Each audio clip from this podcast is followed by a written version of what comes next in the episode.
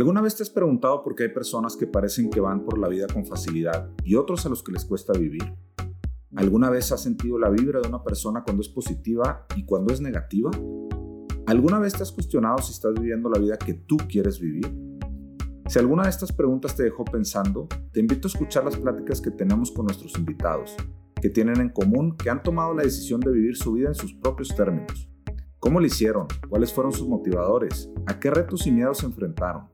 Esto y mucho más encuentras en el podcast No te quedes en la banca. Soy Mauricio Navarro y soy tu host en este programa. Hola y bienvenidos a No te quedes en la banca. El día de hoy tengo el gusto de presentar a Alejandro Sousa, quien es una referencia en México en emprendimiento social. Tuve el gusto de escuchar la historia de Alex en una clase de emprendimiento social que me invitaron a dar en el TEC de Monterrey hace ya un año y medio y me pareció una auténtica historia y por eso tenía muchísimas gracias de que estuviera Alejandro con nosotros el día de hoy. Alejandro estudió Administración de Empresas en Babson College, que es una de las escuelas líderes en emprendimiento en el mundo, y después una maestría en Administración Pública y Prácticas de Desarrollo Social en Columbia, en Nueva York. En el 2015 fundó Pizza, una plataforma de emprendimiento social disfrazada como pizzería. Su más reciente emprendimiento es Wemerang, una plataforma para resolver problemas sociales y ambientales. Alejandro, muchísimas gracias por estar aquí con nosotros. Hola Mauricio, gracias a ti por la invitación, por el espacio y, bueno, a todos los que nos están acompañando eh, por estar aquí con nosotros y por escucharnos. Alex, me gustaría platicar un poquito de, tu historia previo a, la universidad, a, tu etapa en Babson, en Babson College. Quería preguntarte cómo fue tu niñez, si algo en esa época tuvo una influencia en tu actual pasión por todos los temas sociales. Sí, este, sin duda yo creo que a ver, un, un ¿no? Para, para el emprendimiento social es, es que tengas conciencia, ¿no? Y que a partir de esa conciencia nazca el, el, el, reconocer que tienes no solamente la capacidad, pero inclusive la responsabilidad de hacer algo, ¿no? Creo que eso es lo que es un factor determinante del emprendedor social eh, comparado al emprendedor tradicional, porque naces para tratar de resolver una problemática social o ambiental pertinente. Y esa esa conciencia, em, sin lugar a dudas, se la debo a, mi mamá particularmente. Em, mi mamá es una persona que tuvo la, suerte de encontrar una profesión que fue diseñada a la medida para quién es ella como persona, ¿no? Sin haber necesitado una, capacitación eh, profesional en ese sentido. Entonces, ella es coach profesional y, yo siempre digo que a nosotros nos coachaba, ¿no? Entonces, el tema del, del coaching siempre es, es como un Em, es un modelo en el que pues el coach hace muchas preguntas y la persona llega a sus propias respuestas, ¿no? El coach no te da las respuestas. Entonces, ese protocolo como de, siempre preguntar un poquito más y de siempre forzar la conciencia y de siempre forzar este, mm, eh, entender las razones detrás de tus acciones, me llevó a siempre estar como en un estado eh, pues de conciencia, ¿no? Y, de, y de finalmente de, querer entender las cosas. Y, eso aunado al hecho de que siempre hubo una, un criterio de impacto social en mi casa. Mi mamá me llevaba mucho a, los albergues de, la Madre Teresa de Calcuta a visitar a, los niños cuando yo era niño, a pasar tiempo y jugar con niños eh, que, que tenían encefalia, que están abandonados por su familia, lo que sea. Y en ese momento cuando eres niño, afortunadamente todavía no tienes esa eh, predisposición a juzgar o a criticar o a discriminar inclusive, ¿no? Simplemente,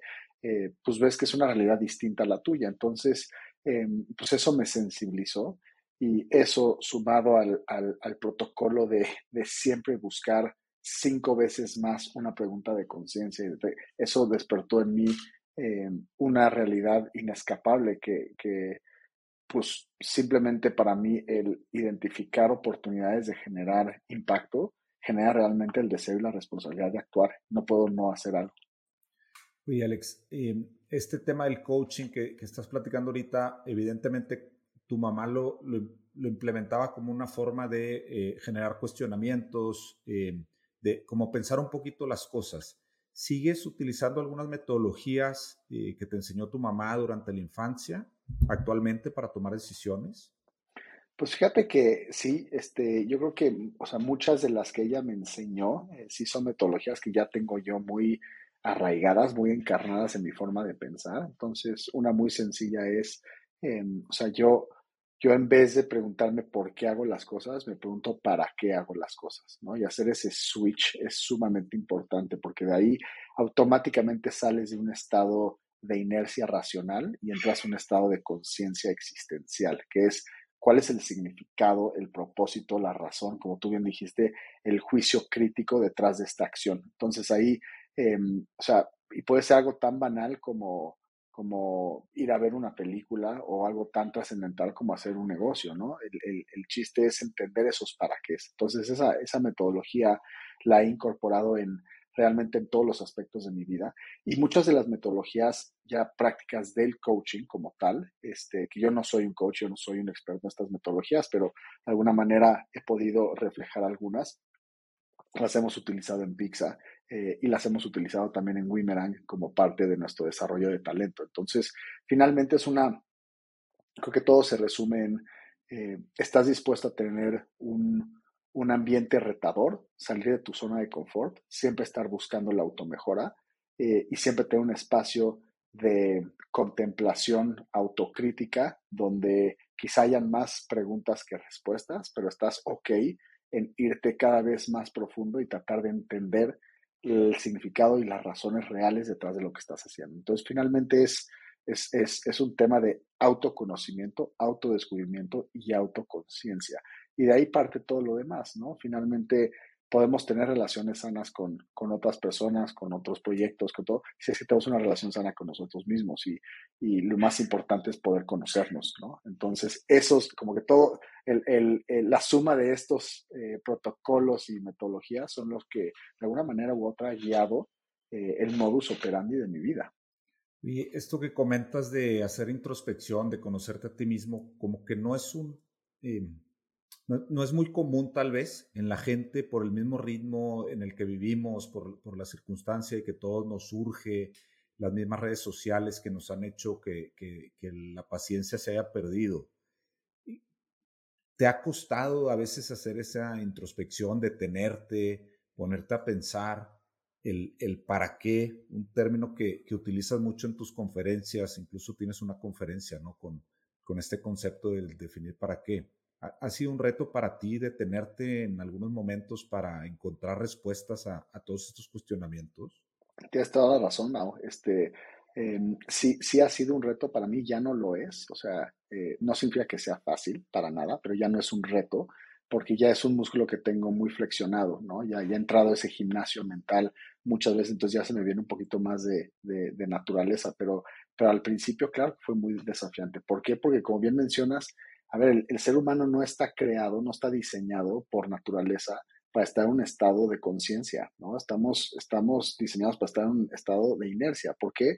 Porque nuestro cerebro, bendito sea, eh, tiene una característica que, que, es que no le gusta pensar. O sea, lo último que quiere hacer el cerebro es gastar energía para pensar. Lo que más le gusta hacer es ahorrar esa energía y crear patrones, ¿no? Eh, entonces, si algo hiciste en el pasado, eh, pues entonces con eso va a predecir qué vas a hacer en el futuro. Entonces, ¿qué significa eso? Que casi siempre terminamos estando muy cómodos y muy adaptados en circunstancias que son predecibles, que, que dan esta ilusión de control y que le permiten al cerebro no estar pensando todo el tiempo, ¿no? ¿Por qué? Porque eso puede atentar contra nuestra supervivencia y eso finalmente es lo que el cuerpo y la mente quieren evitar. Entonces, no estamos biológicamente predispuestos para querer salir de nuestra zona de confort. Todo lo contrario, estamos prediseñados para mantenernos en nuestra zona de confort. Y nuestro crecimiento empieza cuando termina nuestro confort, ¿no? Eh, no, no cuando estamos en el confort.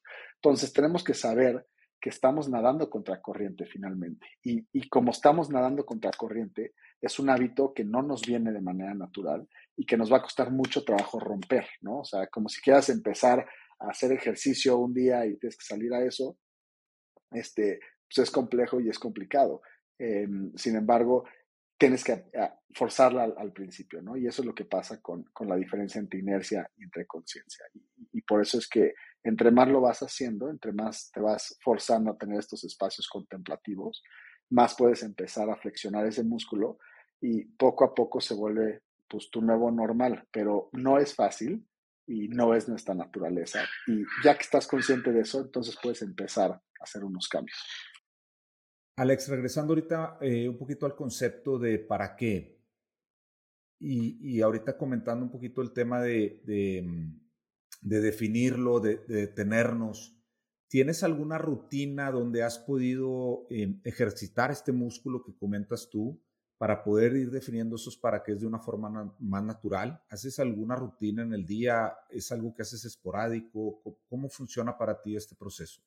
Sí, tengo rutinas. Este, yo los llamo rituales, ¿no? Porque son espacios realmente muy sagrados. Eh, como cualquier ritual es un espacio donde tienes una intención deliberada, eh, tienes la disciplina de respetar ese espacio y eh, es, sagrado, o sea, se dedica exclusivamente para lo que es, ¿no? Entonces, tengo varios rituales que no nada más me ayudan a, fomentar este mindset y a, practicar la conciencia y, el, el, autodescubrimiento, sino que me ayudan a varios aspectos de bienestar en mi vida, que como founder, como ser humano, es muy importante tener eh, pues balance en las cosas importantes, ¿no? Em, entonces, pues para empezar, eh, tengo eh, una práctica de meditación todas las mañanas de una hora, ¿no? Y eso es como que lo, donde empieza ese universo, ¿no? Porque ahí estás literalmente haciendo em, un trabajo disciplinado de tratar de callar el mundo externo, que nunca lo logras callar, para poder subir el volumen al mundo interno, ¿no? Pero bueno, es una, es una práctica que ya tiene su espacio, tiene, tiene su ritual y empiezas a generar un diálogo contigo. Fuera, después de eso, em, todos los días salgo a correr. Cuando estoy corriendo, los primeros 15 minutos es una corrida donde estoy en contacto con mi cuerpo físico. Ahí es, quiero sentir que estoy cansado, que, que, que, estoy soltando el cuerpo, que estoy sudando, en fin, es una, es una conexión solamente con mi cuerpo físico. Y de regreso, los, los siguientes 15 minutos, ahí es, un, es una meditación, pero de agradecimiento activa. Entonces ahí voy escaneando toda mi vida, haciendo un agradecimiento de todas las cosas que tengo en mi vida, ¿no? Contando todas las bendiciones y, y todas las intervenciones divinas y todos los milagros que tengo en mi vida, ¿no? Y, y cuando empiezas tu día agradeciendo, cierras tu día agradeciendo, que también lo hago, pues generas esta, esta, esta burbuja de, de, de estar muy consciente de las cosas bonitas que tienes en la vida, ¿no? Y, y te predispone también a ver los milagros y las bendiciones cuando otra gente quizá no lo pueda ver. De ahí regreso y tengo em, una hoja de papel donde escribí como frases de poder, que, me, escribo a mí mismo, que son frases importantes que me gustaría recordar.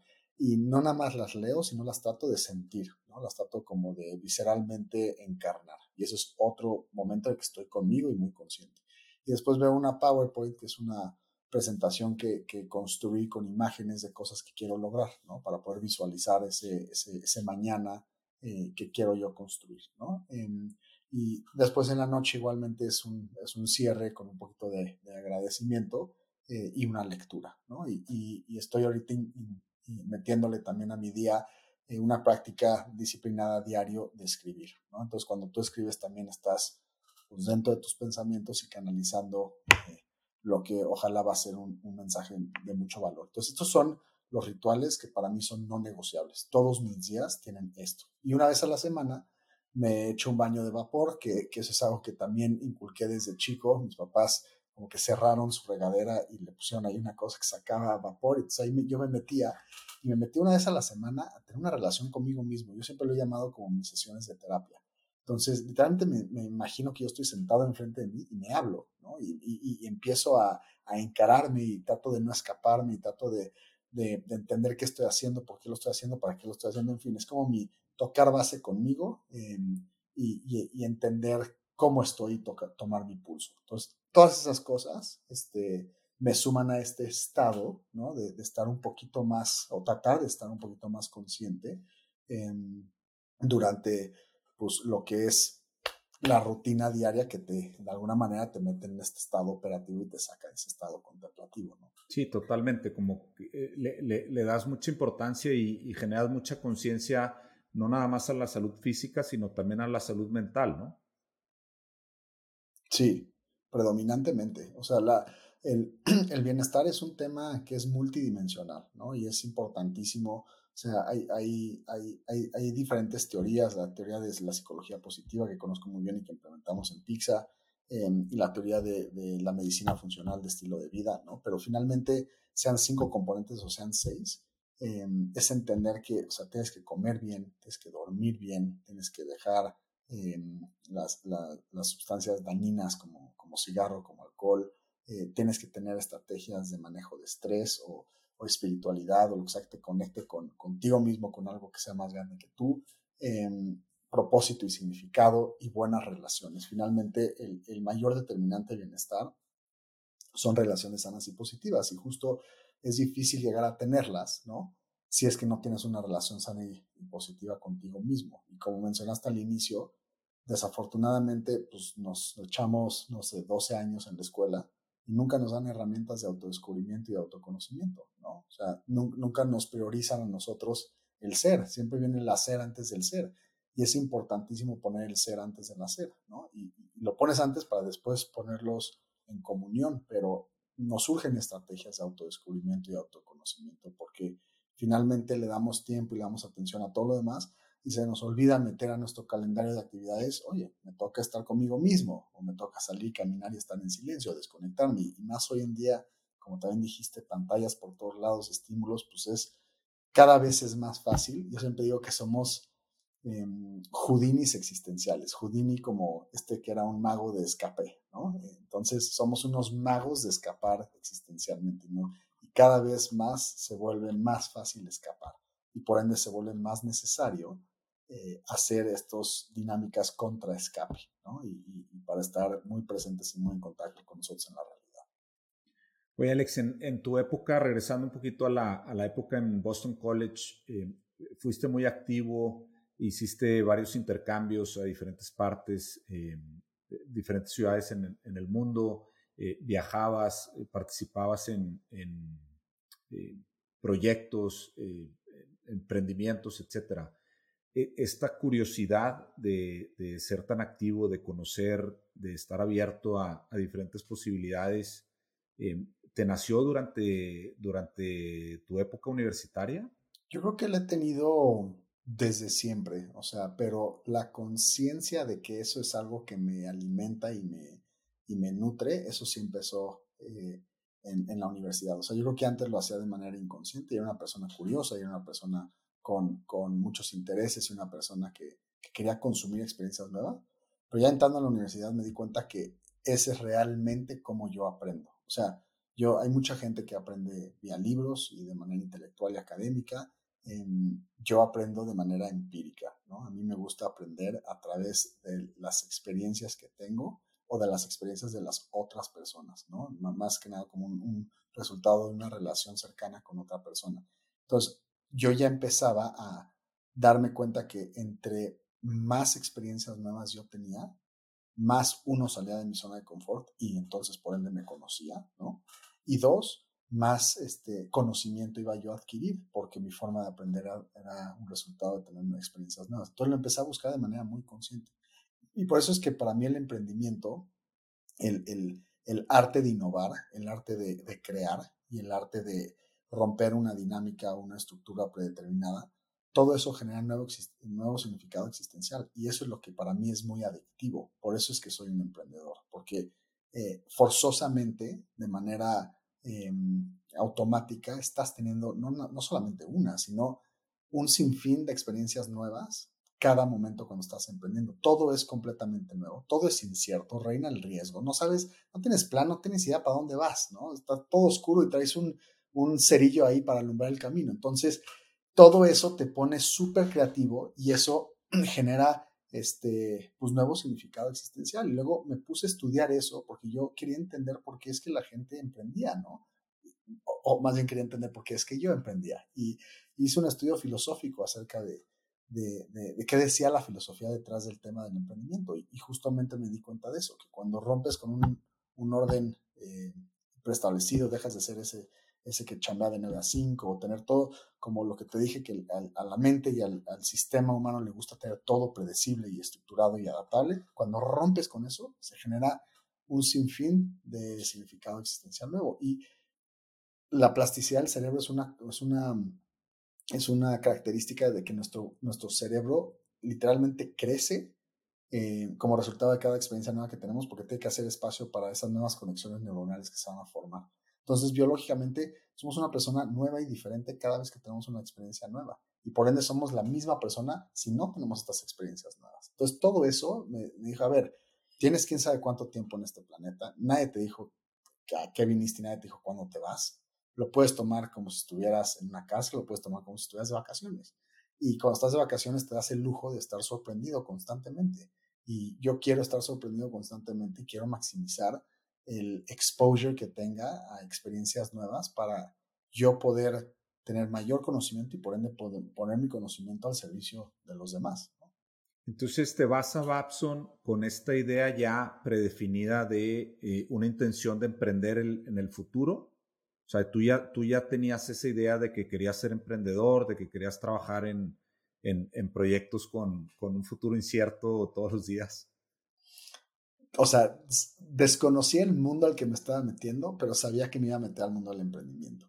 Cuando yo estudié 2005 a 2009, el emprendimiento no era lo que era hoy en día, ¿no? Este, era, o sea, yo me acuerdo que le pregunté a mi amigo que me recomendó ver la Universidad de Babson, em, que es la número uno de emprendimiento en el mundo. Yo siempre digo que es como estudiar en Hogwarts de emprendedores, porque todos los estudiantes que vamos a Babson solamente puedes estudiar emprendimiento. No, no hay nadie que esté estudiando filosofía o ciencias o matemáticas. O sea, todo el mundo está estudiando emprendimiento. Puedes tener diferentes concentraciones dentro del mundo de negocios, mercadotecnia, ventas, estrategia, pero finalmente todo el mundo está hablando el mismo idioma, entonces te tiene que realmente fascinar, porque si no es demasiado intenso. Y yo no sabía lo que era, o sea, tenía una idea de, a ver, el, emprendedor es alguien que, empieza sus negocios, pero le pregunté a mi amigo que su hermano se acaba de graduar de ahí y él me la recomendó y me dijo, pues no sé de qué se trata, pero creo que te van a dar herramientas para que hagas lo que quieras con tu vida. y entonces yo con esta predisposición que te comento de, querer consumir experiencias nuevas, dije, fabuloso, o sea, eso suena maravilloso, ¿no?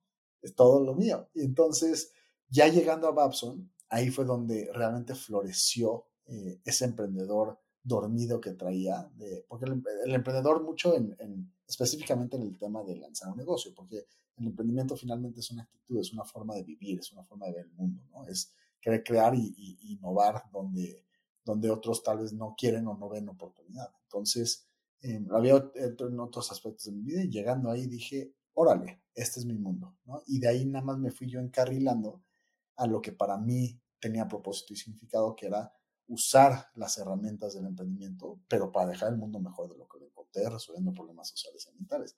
Y eso no fue fácil porque tampoco el emprendimiento social era lo que era, lo que ya es hoy en día. Entonces tuve que ir medio que encontrando mi camino, pude tomar una clase de emprendimiento social en mi último año de la carrera, o sea, la única que encontré.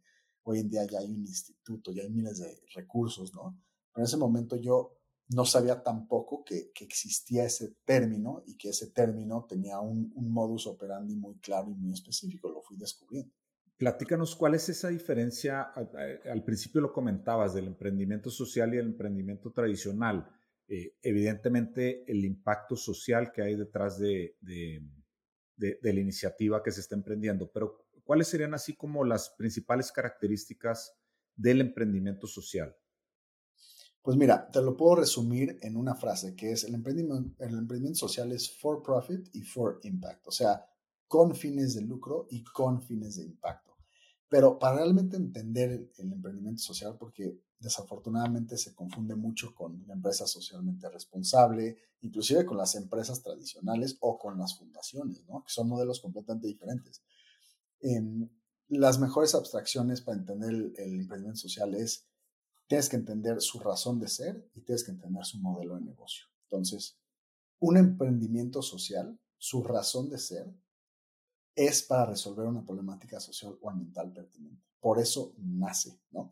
un emprendimiento tradicional, su razón de ser es pues, vender un, resolver un problema a través de un producto o un servicio, pero no es resolver una problemática social o ambiental. Y una empresa socialmente responsable tampoco. Es mientras venden ese producto o ese servicio, si pueden minimizar el daño ambiental, social o económico que está produciendo, lo van a hacer. Y si no, pues al final van a tratar de tener un, programa paralelo a sus actividades principales para hacer reforestaciones o para tratar de aliviar daños o, o inclusive dejar el mundo mejor. Pero la empresa social, como nace con eso, eh, y esa es su misión, entonces es inescapable de su modelo de negocio. Y ahí entonces la venta del producto o la venta del servicio que tiene que, que, que, nace para ofrecer está vinculada completamente a ese impacto social que quiere lograr o a ese impacto ambiental que quiere lograr. Y cobran por eso y tienen este modelo eh, con fines de lucro. Entonces, lo que le copia a la empresa tradicional es que es con fines de lucro y que está maximizando cuánto producto, cuánto servicio puede ofrecer. Y lo que le copia a la fundación o a la ONG es que nacen para resolver una problemática social ambiental, pero tienen este modelo redituable. Entonces, yo siempre digo que es por lo menos dos veces más difícil ser un emprendedor social que un emprendedor tradicional. ¿Por qué? Porque tenemos esa doble responsabilidad. No solamente tenemos que tener un producto o un servicio que venda y que sea competitivo y que a la gente le guste, sino que además tenemos que ayudar a resolver esta problemática social ambiental por la cual nacimos. Entonces es doblemente complicado. Y además necesitas eh, márgenes, ¿no? O sea, en tu, en tu modelo de negocio necesitas, supongo, meter ese factor del impacto social o del, de ese objetivo social eh, para ver en ese modelo de negocio y, y, en esos financieros el impacto de ese esfuerzo social también, eh, qué impacto tiene en el negocio, ¿no? Exacto, lo tienes que tener todo contemplado porque tiene que estar completamente estructurado. O sea, es, es como en el ejemplo de pizza. En pizza nosotros vendemos pizzas de maíz azul, deliciosas, 100% mexicanas, y contratamos exclusivamente a jóvenes en un perfil de abandono social. Entonces, mi impacto social es generar inclusión y reinserción socioeconómicamente productiva para esta población. ¿Cómo lo hago? Vendiendo pizzas. Pero si yo abro otra sucursal, forzosamente tengo que contratar a nuevo personal. Y si voy a contratar al personal según mi misión, que lo voy a hacer porque para eso nací, pues van a ser chavos en este mismo perfil. Entonces el impacto va de la mano del producto. Si yo mañana empiezo a vender mis pizzas como estamos haciendo en establecimientos de retail, pues bueno, ¿quién las va a producir? Los mismos chavos que estamos contratando. Entonces, si, te estructuras bien como empresa social, es imposible escaparte del impacto aunque estés vendiendo más de tu producto, vendiendo más de tu servicio. Todo viene perfectamente alineado. Y eso es, ahí es donde, o sea, cuando lo metes a tus unit economics, pues simple y sencillamente estás metiéndole un aditivo, ¿no? Que puede o no puede ser comparable a, pues, marketing de otras empresas o cualquier otro gasto que tengan, ¿no? Pero finalmente no tiene por qué costar más hacer el impacto. Simplemente tienes que saber cómo integrarlo, ¿no? Eh, y por ejemplo, en el, en el caso de Pixar, nosotros, a pesar de contratar a un perfil mucho más desafiante, nuestra rotación promedio anual es del 40%, ¿no? O sea, 10 de cada, de, 10 jóvenes que empiezan el programa, 6 se gradúan. Y el promedio de rotación anual en la industria de alimentos, bebidas y hospitalidad en, México es del 138%. A mí me sale más barato contratar a los jóvenes que nosotros contratamos, gracias al programa que tenemos que generar inclusión, empoderamiento, pertenencia, que a mis colaboradores y colegas en la industria. ¿Por qué? Porque el impacto genera ese tipo de resultados. Entonces, Pix es un muy buen ejemplo de cómo te sale hasta más barato hacer este impacto. Ahora, ¿cómo llegas a la idea de Pixa? Em, ahorita nos, platicas un poquito más el, concepto detrás, pero ¿cómo, de, ¿de dónde sale esta idea de generar una pizzería con componentes mexicanos, en México y utilizando esta eh, parte de la población vulnerable, como, comentabas ahorita, eh, gente que, que chavos de, jóvenes de 16 a 18 años, me parece. De 17 viven en la calle, ¿no? De, de, 17 a 30 años que, que, viven en la calle, ¿no? Y lo que ustedes buscan es reintegrarlos a la sociedad. Justo. ¿Cómo, cómo se les ocurren todos los componentes de, de este sistema? Pues mira, la historia, o sea, cuando se me ocurre la idea, estaba yo en Nueva York estudiando mi maestría, ¿no?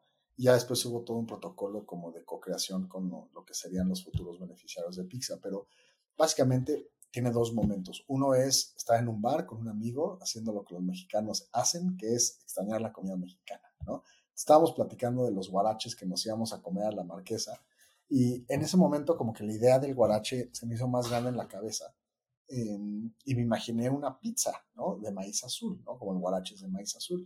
Y empecé a soñar y dije, qué rico una pizza que en vez de que tenga pepperoni, que tenga este, pues chicharrón prensado y chapulines y que sea de queso Oaxaca y toda la garnacha mexicana que te ves en los guaraches, ¿no? Y dije, pues le voy a poner pizza, porque así es como el mexicano le dice a la pizza, ¿no? Entonces, para que sea como que este, este nombre muy, muy nuestro de la pizza. Y ya, se quedó como que esa idea del producto en mi mente, de, un glotón extrañando su comida. Eh, y se me hizo que, que si funcionara, sería un concepto delicioso, ¿no? Porque creo que a mí se me antojaba. Pero yo, no, yo nunca he sido chef y no, no, no tengo experiencia, eh, no sabía si eso era posible. Y como parte de la maestría, este, tomé una clase de periodismo y en esa clase de periodismo el profesor nos dijo, por favor salgan a la ciudad de Nueva York y encuentren a una persona que tenga una historia increíble que contar para ustedes, de lo que sea que les apasione, ¿no? Pero escojan bien porque, porque van a ser la sombra de esta persona durante la duración del semestre, unos cuatro meses y van a pasar mucho tiempo con esa persona. Y yo les voy a dar herramientas de storytelling para que puedan contar la de esta persona. Y ahí resurgió en mí ese, ese, esa pasión que te comenté como mi mamá me llevaba de niño a, visitar los albergues ahí. Como que dije, a ver, en Nueva York hay mucha gente en situación de calle, quiero conectar con esa realidad, ¿no? Quiero, quiero ver de qué, de qué se trata. Salí a la ciudad de Nueva York, encontré a Joe, que Joe había vivido en la calle durante 22 años. Cuando yo lo conocí, ya trabajaba en uno de los albergues de los cuales fue beneficiario. Y entablamos una relación padrísima, nos volvimos amigos. Claramente nuestra relación eh, sobrepasó los, los límites del, del semestre y él me dijo, a ver, ¿quieres entender esta vida bien? Pues tienes que vivirla, ¿no? Y dije, ¿qué significa eso? Y me dijo, pues quédate en situación de calle. Entonces me quedé en situación de calle tres noches me dijo, ve a los albergues y quédate a dormir en los albergues. Fui a quedarme a dormir en los albergues. Me dijo, ve y, prepara cocina, eh, alimentos en la cocina y voluntarea y platica con mucha gente que no nada más sea yo.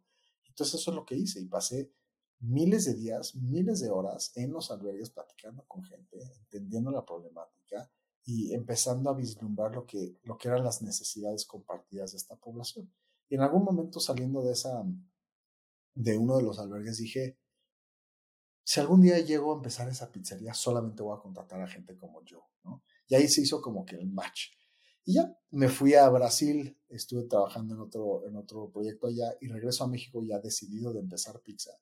Y ahí hice lo mismo que hice en Nueva York, pero ya en México. Es decir, una investigación etnográfica profunda de la, de la realidad de, de situaciones callejeras en México, sabiendo que era muy distinto a Estados Unidos. Y ahí fue donde pues ya no me quedé en situación de calle, pero sí fui a, visitar a, diferentes albergues, a platicar con los jóvenes, ahí me di cuenta que afectaba desproporcionalmente a los jóvenes en nuestro país, y a platicar con expertos varios en, en el ecosistema, y fuimos armando el rompecabezas, de decir, a ver, ¿cuál es el perfil que queremos atender? ¿Cuáles son las necesidades que tienen? ¿Cuáles son las que estamos dispuestos eh, a enfrentar y las que podemos encarar nosotros? Y ahí es donde nos dimos cuenta que eh, el sistema estaba muy roto, había mucha gente muy capaz, entidades privadas, públicas trabajando en rehabilitación, en rescate y en prevención. No había nadie trabajando en reinserción. Entonces los, los albergues estaban a tope, no había salida de los jóvenes y nosotros dijimos, no vamos a reinventar el hilo negro, nos vamos a dedicar donde podemos agregar valor, que es en reinserción e inclusión. Dijimos, lo vamos a contratar de manera exclusiva. Y poco a poco fuimos armando el programa que hoy en día es un programa que dura 12 meses, que tiene eh, tres pilares fundamentales y todo en codiseño con, con, lo que serían los agentes de cambio de pizza, que así le llamamos a, a nuestros colaboradores, para justamente lograr crear un programa que fuera significativo para ellos y para ellas y que hiciera sentido. Así nació. ¿Cuáles son esos tres componentes que, que comentas ahorita del programa? El primero es desarrollo profesional. Entonces, eh, todos los jóvenes son, son empleados formales, eh, colaboradores formales de Pixar, ¿no? Este, desde día uno. Eh, empiezan a ganar arriba del 25% en la línea base de ingreso universal urbano. los damos de alta con todos los papeles que necesiten darse de alta. Muchos de ellos son migrantes, refugiados, deportados. los damos de alta con una tarjeta de débito para que una inclusión financiera y listo, se ponen a trabajar y tienen un programa rotativo donde el objetivo es llegar a ser encargados de sucursal. Todo esto en un año, ¿no? El segundo pilar es desarrollo socioemocional. Entonces ahí tenemos como 14 intervenciones que hemos diseñado usando prácticas de neurociencia, de coaching, de psicología positiva, diferentes eh, cuestiones para desarrollar 15 habilidades socioemocionales. Em, y finalmente el tercer componente es vida independiente. Ahí los ayudamos a hacer un plan de vida personal y profesional y a financiar su departamento para que puedan salir del albergue y entrar a su propio departamento y ya cuando se gradúen en mes 12 ya tengan pues todo este año de desarrollo que te comento, ya tienen un nuevo trabajo, ya tienen un siguiente plan, pero con una casa eh, para poder sostener ese, esa, esa movilidad social que ya hoy en día experimenta. Hace un momento comentabas que seis de cada diez que ingresan con, al programa de ustedes en PIXA terminan graduándose, es decir, terminan el ciclo de 12 meses. Correcto. Y después, eh, supongo que tienen alguna especie de apoyo para integrarlos a, a trabajos fuera de PIXA, porque eh, evidentemente toda esta gran cantidad de gente eh, no, hay trabajo suficiente para todos, ¿no? Porque el programa, pues a los 12 meses tienen que entrar una siguiente generación. Eh, tienen alianzas en la industria, en la misma industria de, alimentos, donde colocan eh, o ayudan a colocar a, todos los chavos que se están graduando o, los jóvenes que se están graduando. Sí, claro, hacemos este, toda una red de, de apoyo y de alianzas con diferentes jugadores en el ecosistema sea restaurantes, sean hoteles, sean este, bares, sean diferentes establecimientos.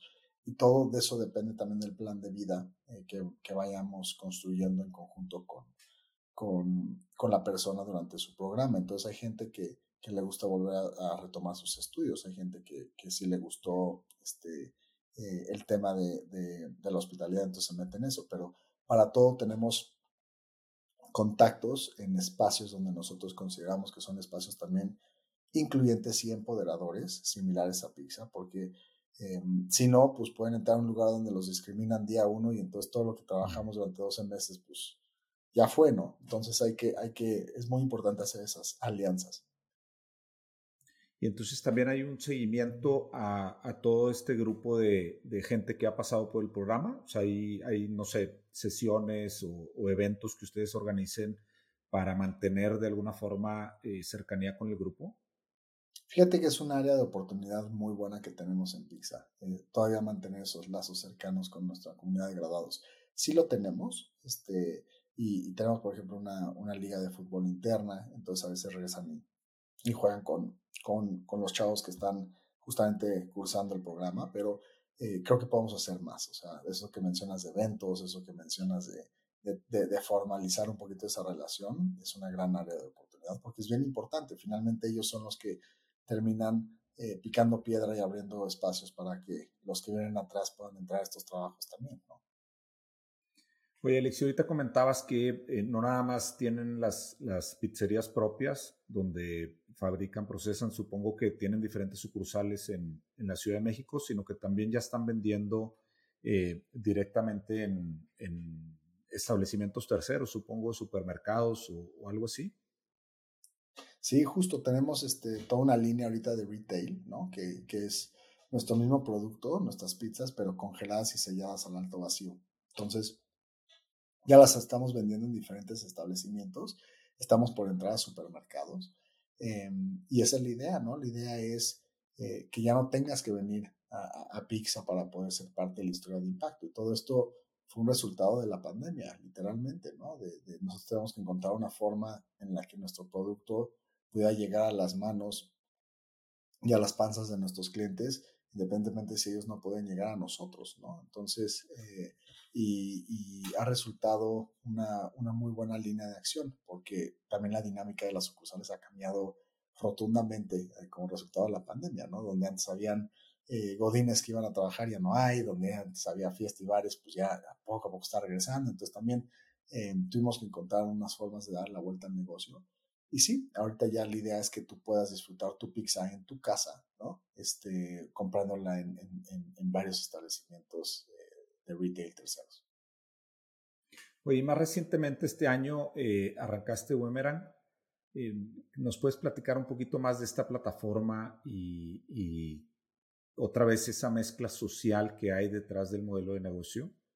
Sí, claro. Este, Wemeran nace porque hace cuatro años cuando me caso, me casé con una persona que le encanta rescatar perros, ¿no?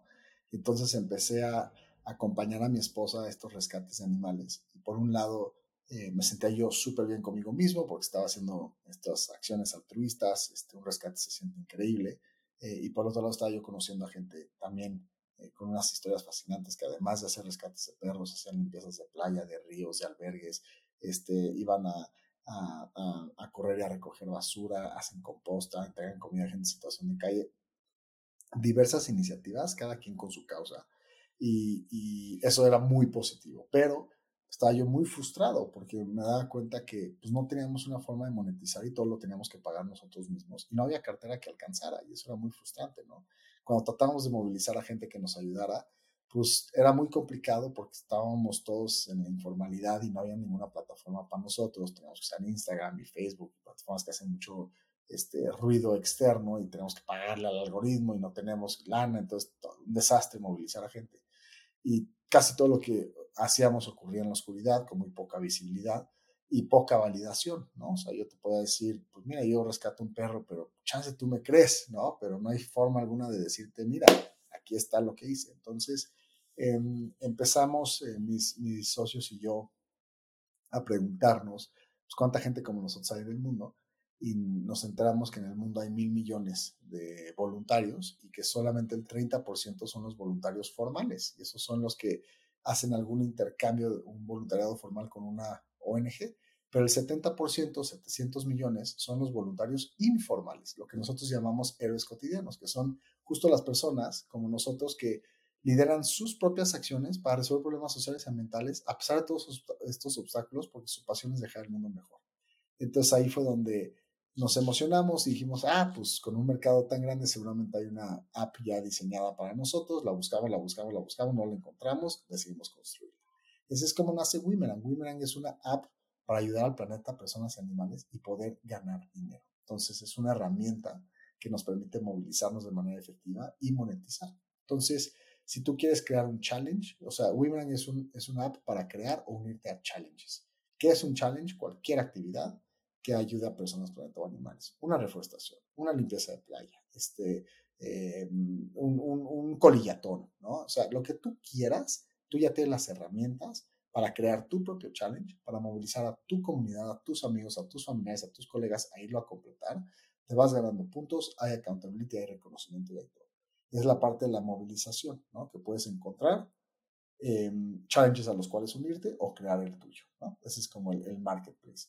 Y, dos, la parte de la monetización es, nosotros queremos que la gente pueda monetizar este gran talento y esta gran pasión. Entonces, pueden cobrar tickets de entrada opcionales a sus challenges. Esto es una gran ayuda porque casi siempre los que organizan estos eventos terminan pagando todo ellos. Entonces, significa que pueden hacer menos eventos porque los eventos que hacen no pueden estar tan padres o tan increíbles porque pues, no tienen un presupuesto. Y ya con esto puedes hacer más como entretenimiento con propósito, ¿no? O sea, eventos padres, le puedes meter música en vivo, lo que sea, pero cobras un ticketcito de entrada, ¿no? Y, y monetizas. Dos, puedes recibir donativos y suscripciones de tus fans. Entonces, literalmente, Mau, si tú ves a gente haciendo cosas padres en Women y tú estás en otro estado o no quieres o no puedes por cualquier razón ir a esos challenges, suscríbete a su canal, ¿no? Entonces, no van a estar generando contenido, pero sí van a estar dejando el mundo mejor de lo que lo encontraron y tú lo puedes apoyar. Y tres, jalamos patrocinios de marcas. Entonces, es una app para héroes cotidianos, es una app que nace para democratizar la oportunidad de ayudar y hacerlo cool y hacerlo redituable, ¿no? Y nuestra visión es que podamos nosotros comprobar que puedes ganar dinero y vivir de resolver problemas sociales y ambientales y que el nuevo cool, el nuevo influencer, sea un héroe cotidiano y que la gente que entre a las universidades becadas, que entre a las mejores chambas, sean las que tengan un score increíble en nuestra plataforma, ¿no? ¿Por qué? Porque tienen un legado de qué han hecho en poder del planeta personas y animales. Y eso es lo que, lo que acabamos de lanzar hace unos tres meses. Entonces yo como usuario, no como creador de challenges, sino como, como participante, puedo aportar eh, en dinero, puedo apuntarme también para participar en la actividad comprando un ticket. Justo. Eh, y, puedo también eh, generar mi, mi, challenge, eh, mi, mi, actividad. Sí, puedes crear o unirte. Entonces tú te puedes meter a la plataforma y poner, a ver, yo estoy, yo estoy libre el sábado, de 12 a 2. A ver, ¿qué, qué actividades hay disponibles para, para mí en la, en, la causa de planeta? Ah, ok.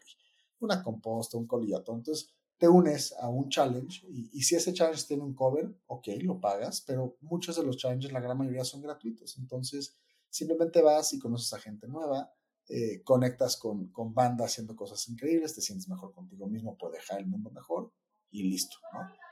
Eso es como si te quieres unir a challenges o puedes crear el tuyo y lo puedes co-crear con otra gente, con otras personas, con otras organizaciones, con otras empresas. Em, y también puedes no crear y no unirte y simplemente dar dinero, ¿no? Que es donarle a gente o dar una suscripción este, y apoyar a la gente que sí lo está haciendo, que tenemos mucho de eso también. O sea, tenemos a generaciones que, que quizá tienen menos tiempo, pero tienen más dinero, ¿no? Y que tienen menos eh, ganas de salir y hacer las cosas, pero tienen más presupuesto. Justamente es un espacio para aquellos eh, que son generaciones que sus hijos, hijas, nietos, sobrinos son los generación Z que sí se están saliendo a movilizar, pues que ellos puedan acompañarlos y apoyarlos también. ¿Y estas actividades al, día de hoy eh, están concentradas en Ciudad de México o, en diferentes estados del país? Ahorita hicimos el soft launch exclusivamente en México país. Entonces, la gran mayoría de las movilizaciones que hemos visto han ocurrido en Ciudad de México, pero sí tenemos movilizaciones que han sucedido fuera de Ciudad de México en otros estados. Eh, entonces, pues poco a poco se va formalizando, centralizando y creciendo esta comunidad de héroes porque ahorita está muy fragmentada Em, y está pues perdida ahí entre la oscuridad y las otras redes. Entonces, poco a poco vamos justamente centralizando a la comunidad y, dándoles la bienvenida a lo que es su nueva casa tecnológica. Oye, Alex, hablando de redes, eh, eres bastante vocal, en, especialmente en, LinkedIn, e incluso tienes el reconocimiento de Top Voice dentro de LinkedIn. ¿Por qué eh, has escogido esta red por alguna razón en especial? Sabes que este, es una muy buena pregunta. La verdad es que es la red que más me acomoda para el estilo del contenido y, para la paciencia que tengo yo en las redes. O sea, em, yo, no, yo, yo no soy bueno eh, creando contenido eh, audiovisual o, como que documentando mi, mi, vida y mi existencia. Entonces, una plataforma como Instagram a mí me cansa muchísimo. Yo no la consumo, yo no, yo, yo, yo no utilizo esa plataforma. Entonces, a mí me cuesta mucho trabajo pues andarme grabando y andar eh, como que documentando todo lo que hago. Eh, y se que es un público que, claro que puedes encontrar cosas serias y todo, pues hace un público que puede ser eh, pues muy banal y muy superficial, ¿no? Y con, con un interés de, consumo rápido, ¿no? Y Twitter, pues me gusta, pero se queda un poco corto porque pues, son, son em, espacios un poquito más ejecutivos de comunicación. Y también pues, tiene un tema Twitter ahí de, de un intercambio que se, se puede tornar súper agresivo y súper negativo, ¿no? Y eso pues, no me late nada. Y pues Facebook no, creo que no ha abierto Facebook en ocho años, o sea, ya ni, ya ni sé qué con Facebook. Y TikTok, pues más de lo mismo. Entonces, LinkedIn al ser un, una audiencia que eh, yo creo que es, es, o sea, por definición es un poco más profesional, es una audiencia que eh, está más dispuesta y abierta a consumir contenido que, o sea, mi contenido es, o sea, si te invita a tener una reflexión, te invita a, pensar un poquito de lo que estamos hablando. Entonces, tampoco es contenido tan comercial o tan fácil de, digerir y para eso se necesita gente que esté dispuesta a echarse ese viaje contigo. Y me da un formato en el que puedo literalmente escribir y no le tienes que meter tanta magia, o sea, no tienes que andarle ahí produciendo fotos bonitas ni videos bonitos, o sea, lo que escribas está bien, lo cual está bien para el consumo de tiempo necesario que tengo. Eh, entonces me ha funcionado, me ha funcionado y, pues afortunadamente em, LinkedIn ha, reconocido ese aporte con, el tema de, Top Voice y, pues ha resultado ser una plataforma que yo creo que también ah, la gente que me lee eh, encuentra valor en lo que escribo, gracias a justamente eso que nos está forzando, o sea, es, algo un poquito más, más auténtico y genuino, por lo menos para lo que yo estoy tratando de decir. Sí, totalmente. Y como comentas, eh, haces mucho tema reflexivo, o sea, son comentarios que te, que te invitan de alguna forma a la reflexión y, y como lo que hablábamos hace un momento, ¿no? Como detenerte tantito y, y, pensar un poquito, eh, analizar un poquito, hacer un poquito de, introspección que, como bien comentas, pues no nos enseña necesariamente a hacer ese tipo de trabajo interno, ¿no? Entonces, para mí personalmente ha sido eh, de muchísimo valor. Gracias. Alexia, para ir cerrando, eh, te quería preguntar del libro, escribiste un libro hace unos años, Letters to Momo, y quería preguntarte o que nos platicaras un poquito la historia detrás de. Ese, ese libro fue, o sea, nunca fue diseñado ese libro para salir a la luz, ¿no? Eh, pero la historia es muy bonita. Eh, cuando yo tenía, ya no me acuerdo qué edad tenía cuando lo escribí, creo que tenía 22 o 23 años, pero em, mi primo em, lo encarcelaron, en, él estaba estudiando eh, su carrera en Liverpool y tuvo una situación en la que realmente fue acusado de manera incorrecta y terminó preso en, sistema penitenciario ya.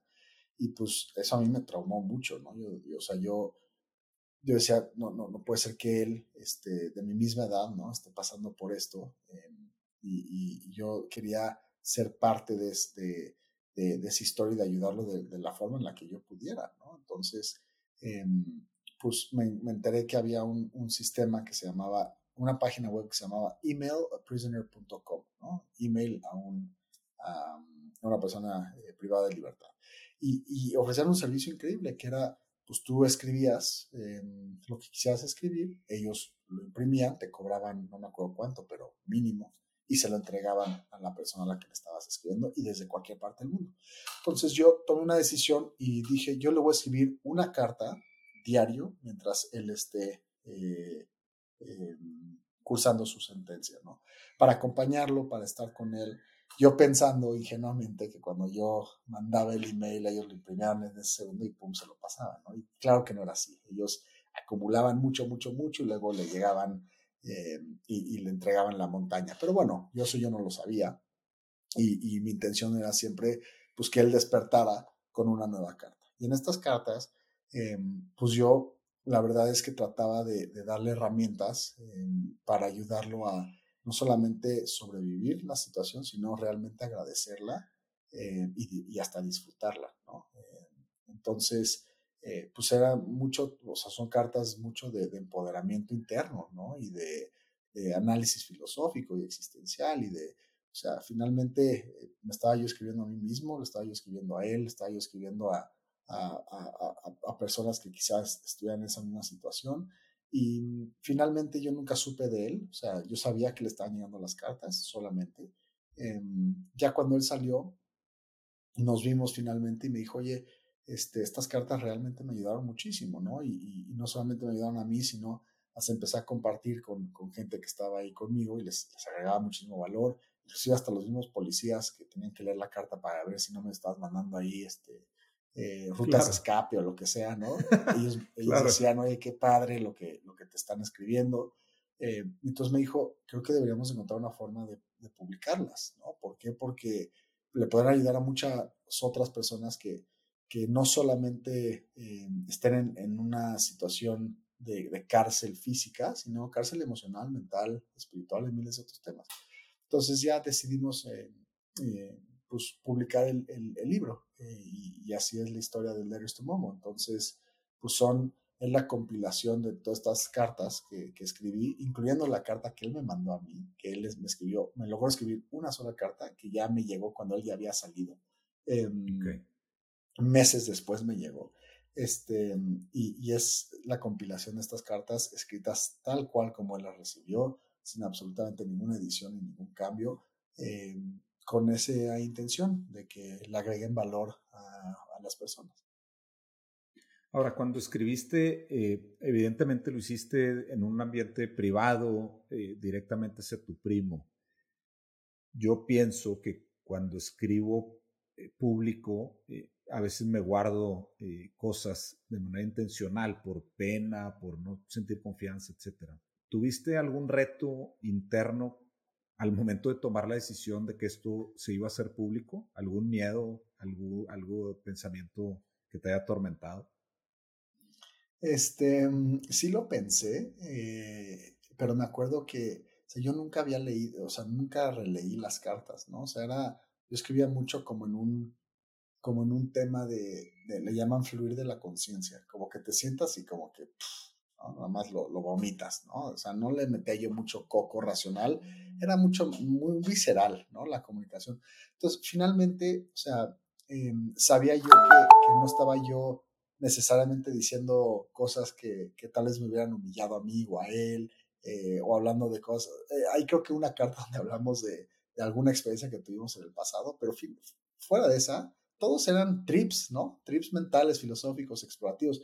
Entonces, en ese sentido dije, ok, va, jala, sí, sí pueden salir y no hay, no hay nada que aquí este, nos vaya a hacer quedar mal, porque sí, o sea, cuando yo las escribí, claro, como bien mencionas, yo nunca escribí diciendo, ah, voy a publicar un libro de esto, no, para nada, era para él, ¿no? En absoluta y entera discreción y confianza. Alex, te agradezco muchísimo tu tiempo, el, tu apertura, que nos hayas compartido eh, parte de tu experiencia en, temas de emprendimiento social, parte del, trayecto que ha sido desarrollar Pizza y ahora con, con Wimerang, el, nuevo emprendimiento eh, que comenzaste a desarrollar. Muchísimas gracias. A ti, Mauricio, muchas gracias de nuevo por la invitación y por el espacio. Me encantó la conversación y todos ustedes que nos andan ahí escuchando y acompañando. Em, este, muchas gracias por, por, estar aquí con nosotros. Gracias, Alex. Espero que hayas disfrutado de esta plática, pero sobre todo que te hayas llevado un nuevo aprendizaje que te ayude a mejorar. Recuerda que si cada día mejoras en un 1%, en un año serás 37 veces mejor y verás un cambio radical en tu vida. Los pequeños cambios, con el efecto compuesto, generan resultados espectaculares a largo plazo.